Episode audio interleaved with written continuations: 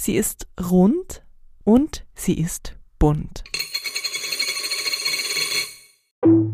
Als im Jahr 2003 die erste Niob-Münze vorgestellt wurde, war die Aufregung groß. Eine Münze mit einem Rand aus Silber und einem Münzbild aus farbigem Metall.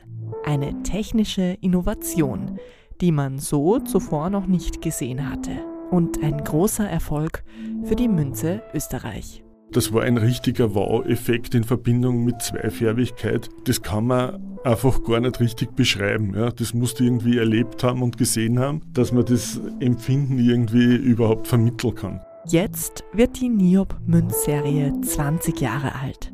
Aber die technologische Entwicklung ist längst nicht am Ende angekommen. Die Niob-Münzen stehen mittlerweile auch für die Innovation und die Zukunftsorientierung bei der Münze Österreich. Deshalb beschäftigt sich die Serie mit großen Zukunftsthemen aus Technologie, Wissenschaft und Gesellschaft. Und zum 20-jährigen Jubiläum steht das brandaktuelle Thema Erderwärmung im Mittelpunkt. Jedes Zehntelgrad Erwärmung schadet grundsätzlich erstmal und jedes Zehntelgrad Erwärmung verhindern hilft, die Welt so zu erhalten und die Gesellschaften so zu erhalten, wie wir sie kennen und oder wie wir sie gerne haben möchten. In dieser Folge gehen wir zurück an die Anfänge der Niob-Serie. Wir erforschen die Technologie hinter den farbigen Münzen und den Grund für die Faszination, die sie umgibt. Und wir beschäftigen uns mit dem Zahlenwert, der auf der neuen Niob-Münze zu sehen ist. 1,5 Grad. Gerstl und Marie der Podcast der Münze Österreich. Wir erzählen Geschichten rund um Münzen und wie man sie vermehrt.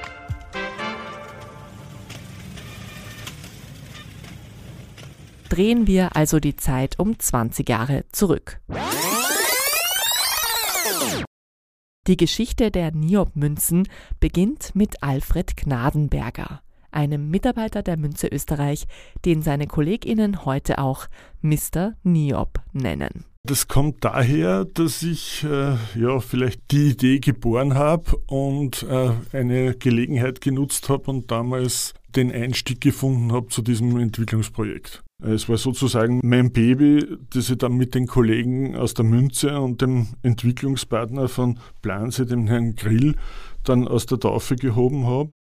Der Bürgermeister der Stadt Hall in Tirol kommt damals auf die Münze Österreich zu. Es geht um ein Jubiläum seiner Stadt, die selbst wiederum auf eine Geschichte von Münzprägung und Silberabbau zurückschaut.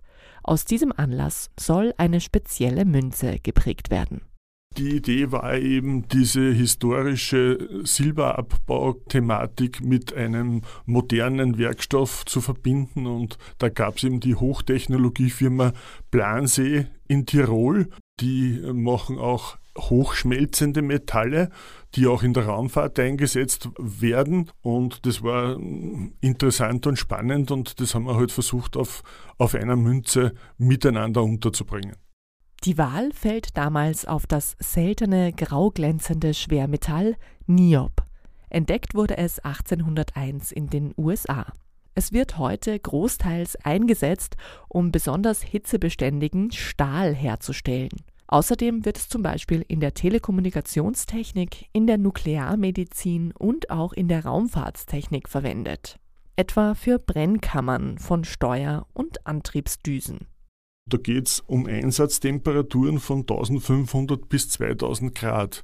Normaler Stahl wäre da schon geschmolzen.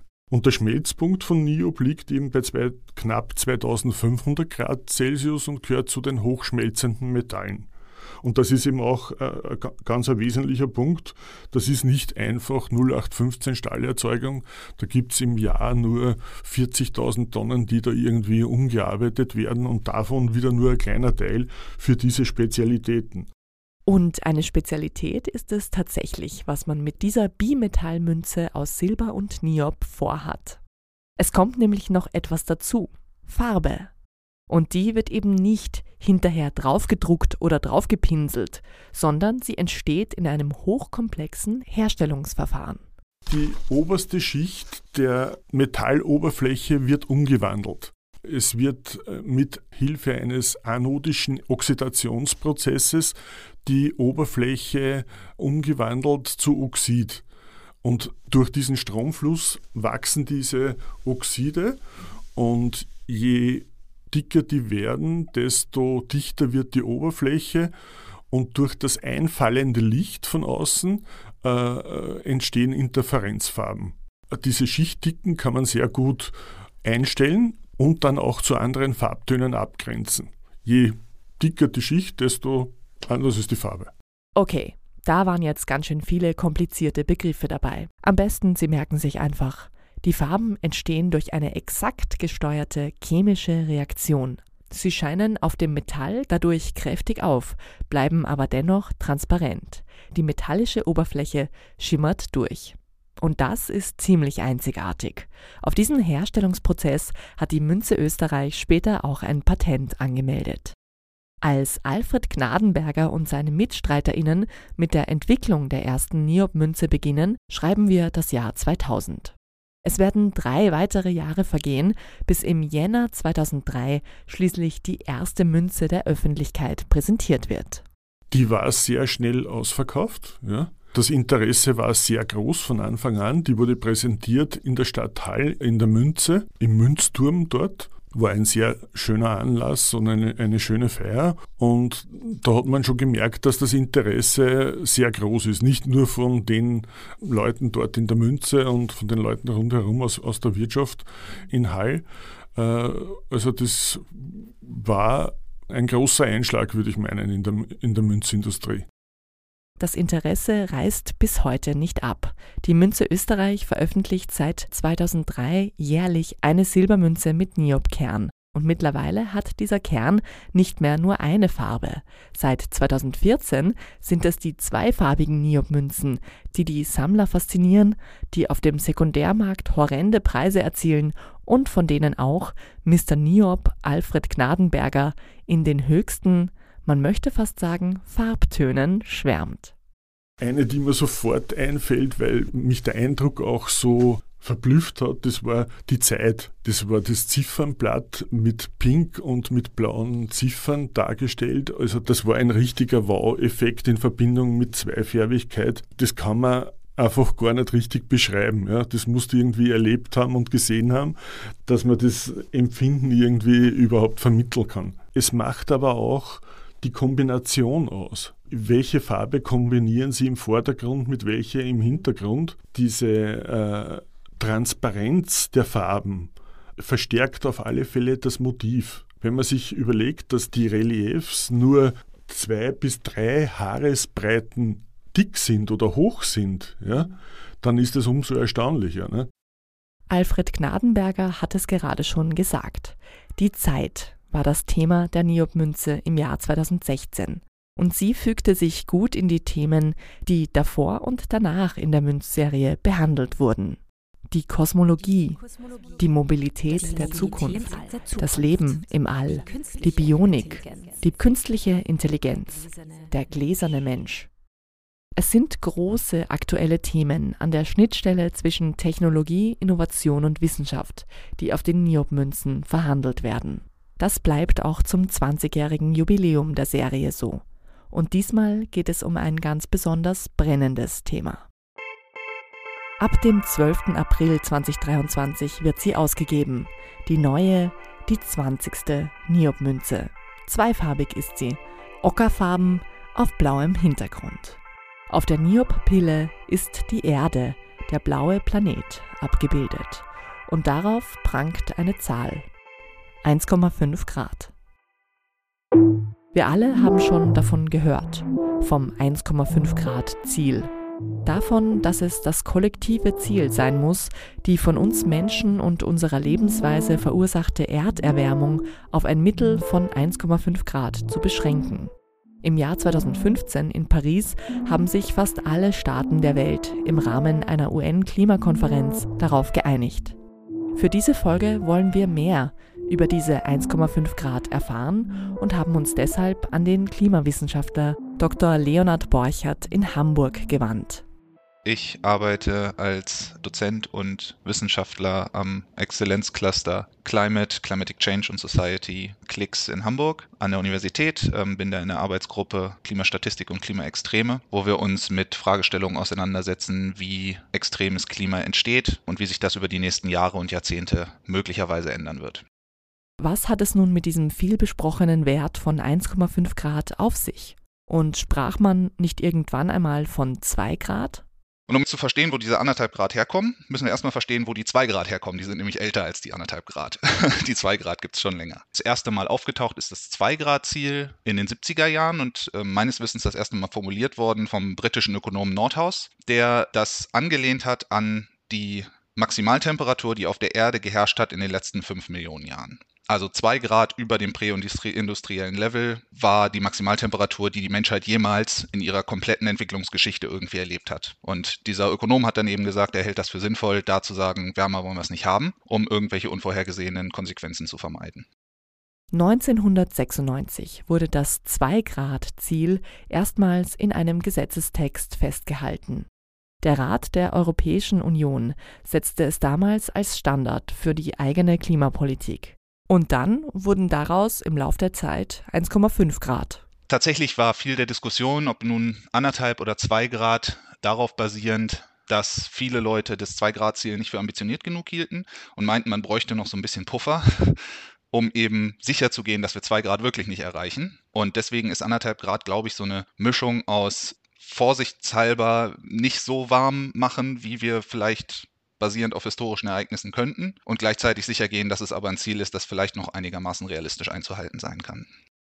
Der Klimaforscher findet es gut, dass das 1,5 Grad Ziel seit dem Klimagipfel in 2015 so präsent ist, weil es die Klimakrise greifbarer macht. Was es heißt, wenn es wärmer wird, sei für viele Menschen leicht nachvollziehbar. Ganz im Gegenteil zu abstrakteren Konzepten wie reduzierten CO2-Emissionen. Gleichzeitig können die 1,5 Grad auch falsche Sicherheit vermitteln.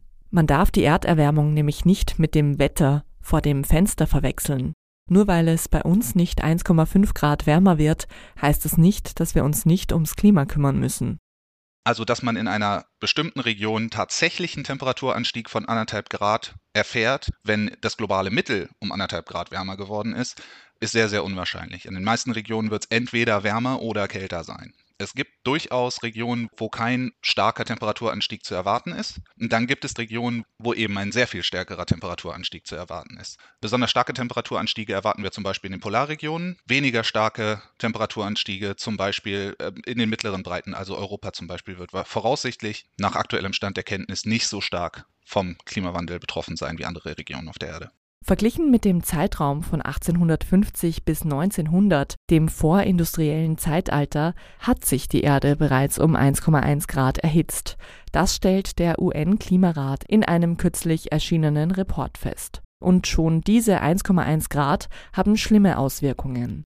Es gibt mehr Hitzewellen, der Meeresspiegel steigt, das Trinkwasser wird in vielen Regionen knapper und hunderte Tier- und Pflanzenarten sind bereits ausgestorben. Dr. Leonhard Borchert dazu. Tatsächlich ist der absolute Unterschied zwischen einer Kaltzeit, also einer Eiszeit, und einer Warmzeit in globalen Mitteltemperaturen ziemlich nah an 2 Grad. Das ist ein echter Temperaturunterschied. Der macht den Unterschied zwischen Polkappen bis Mitteldeutschland und gar keine Pole mehr, also gar kein Eis an den Polen mehr. Es ist deshalb höchste Zeit, alles zu tun, um die Erderwärmung einzudämmen und der Klimakrise entgegenzuwirken.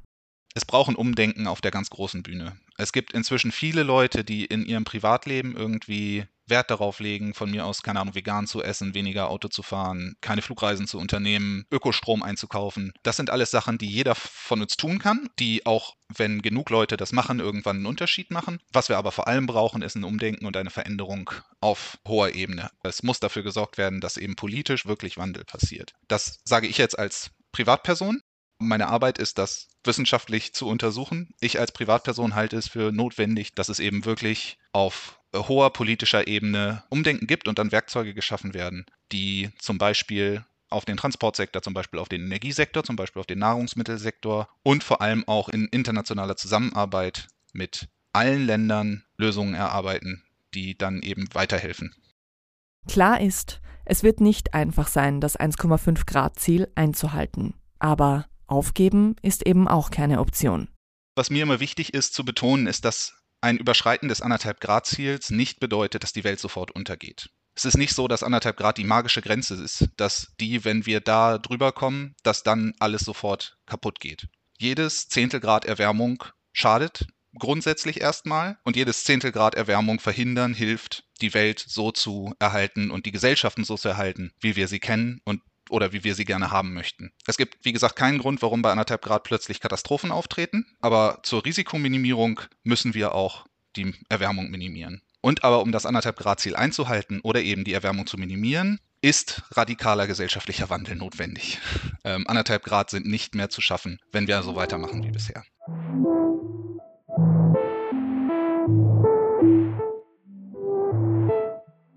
Es ist eindeutig. Unsere Gesellschaft muss sich weiterentwickeln. Viel weiter in Richtung Nachhaltigkeit und Klimaschutz. Vieles, was wir durch unsere Lebensweise zerstört haben, können wir vielleicht nicht mehr reparieren. Aber wir können dafür sorgen, dass wir es in Zukunft besser wissen und besser machen. Dafür brauchen wir auch Forschung, Wissenschaft und neue Technologien. Bei der Münze Österreich ist dafür die Abteilung F&E, Forschung und Entwicklung, zuständig. Und aus dieser Abteilung kommt diesmal auch unsere Münzerin. Die Münzer.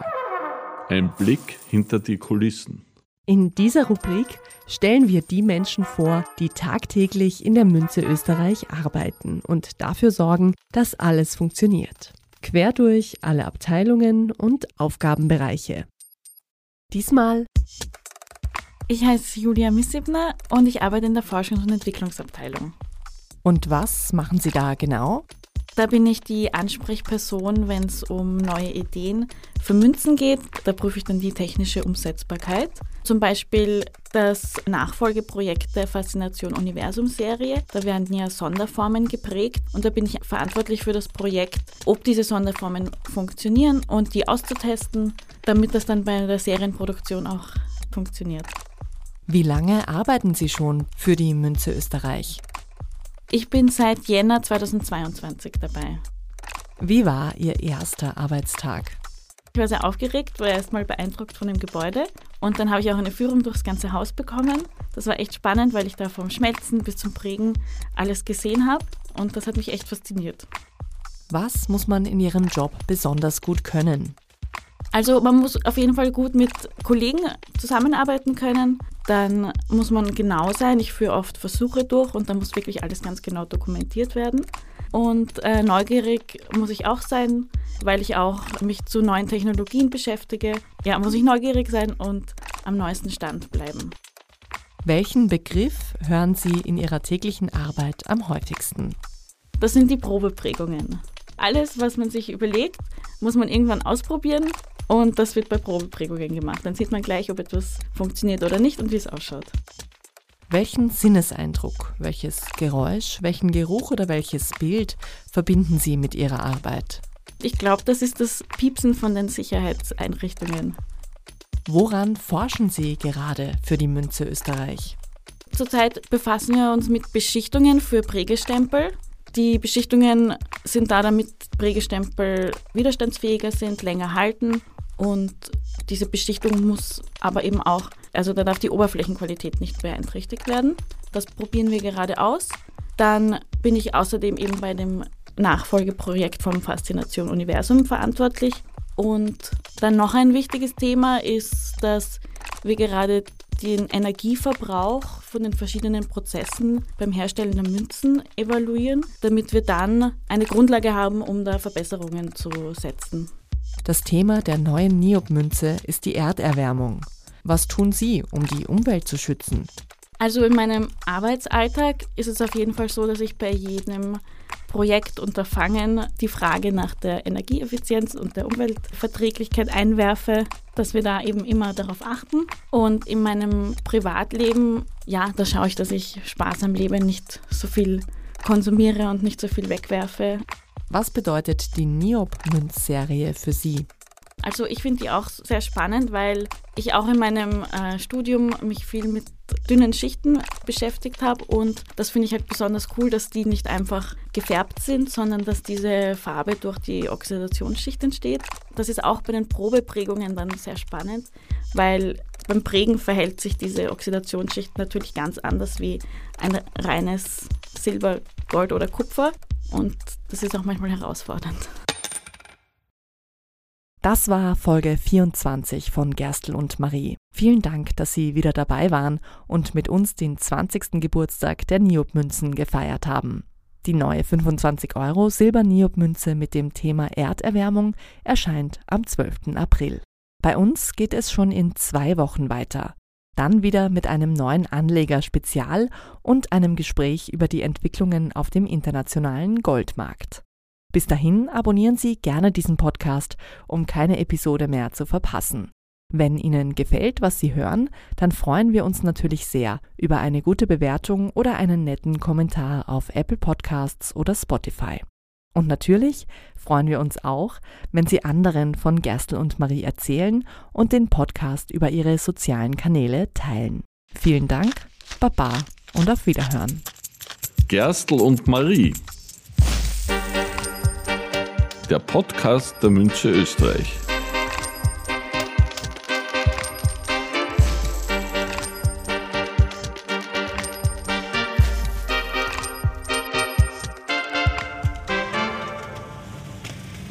Produktionsleitung Jeanne Drach. Konzeption Jeanne Drach, Anna Moore und Andrea Lang. Redaktion Jana Wiese und Anna Moore. Moderation Anna Moore. Sounddesign Jeanne Drach. Dieser Podcast wurde produziert von Oh, wow.